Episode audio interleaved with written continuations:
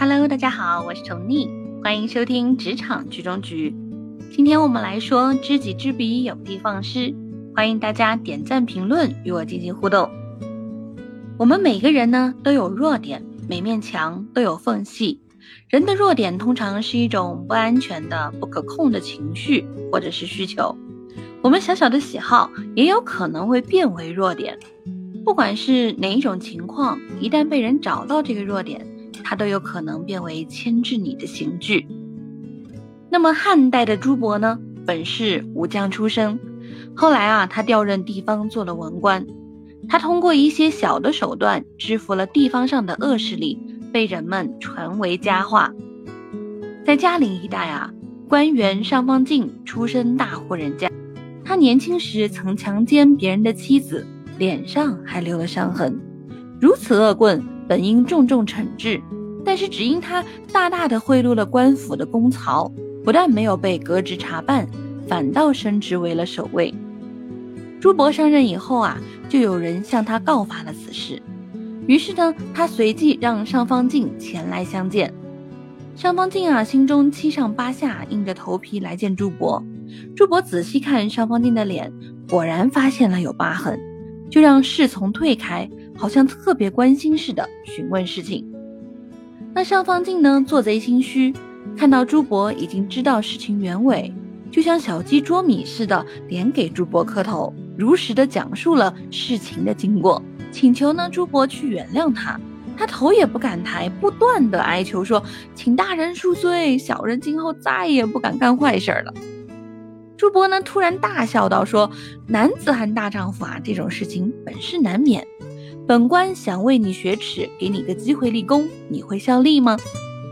于是朱伯命令尚方静不得将说话的内容啊透露给别人，要他有机会就去记录其他官员的一些言论，并及时报告给朱伯。尚方静俨然这成了朱伯的这个耳目，并且自从被朱伯宽视并重用之后呢，尚方静始终都铭记着朱伯的恩情，干起事来啊特别的卖命。不久呢，他就破获了许多起盗窃、强奸等等的犯罪案件，改善了这个地方的治安状况。于是朱伯就提升他为了县令。那么又过了一段时间，朱伯突然召见曾经被尚方静贿赂过的公曹，对他进行了严厉的训斥，并拿出纸和笔，要那位公曹啊写下自己的罪状，不能有丝毫的隐瞒。那位公曹早已吓得像筛糠一样，只好提起笔将自己的劣迹记录下来。由于朱伯早已从尚方静那里得知了公曹受贿的事情，看了公曹写的交代材料啊，觉得嗯大致差不多，就对他说：“你回去好好反省，听候裁决。从今以后啊，一定要改过自新，不许再胡乱作为了。”说完就拔出了刀。那位公曹一见朱伯拔刀，吓得两腿一软，不停的作揖和打工，嘴里还不住的喊：“大人饶命，大人饶命！”只见朱伯呢，将刀晃了一下，一把抓起公曹的罪状，将其撕成纸屑扔了。自从那以后啊，那位公曹终日如履薄冰，战战兢兢、尽心尽责的去工作，不敢有丝毫的怠慢。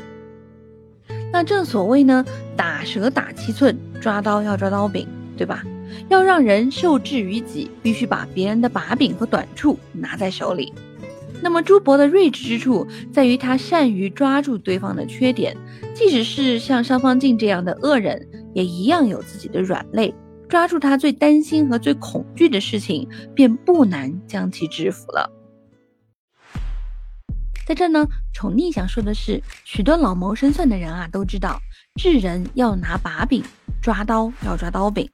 在对手身上发现了弱点，就让他为我所用，往往啊都能产生很好的效果。好了，我们这一期节目就讲到这儿。如果你对这个话题感兴趣的话，就在下方评论吧，我都会一一回复的哦。那么下一期我们来说知己知彼，有的放矢的三种方法的第一种，一定要收听哦。那我们下次再见喽，拜拜。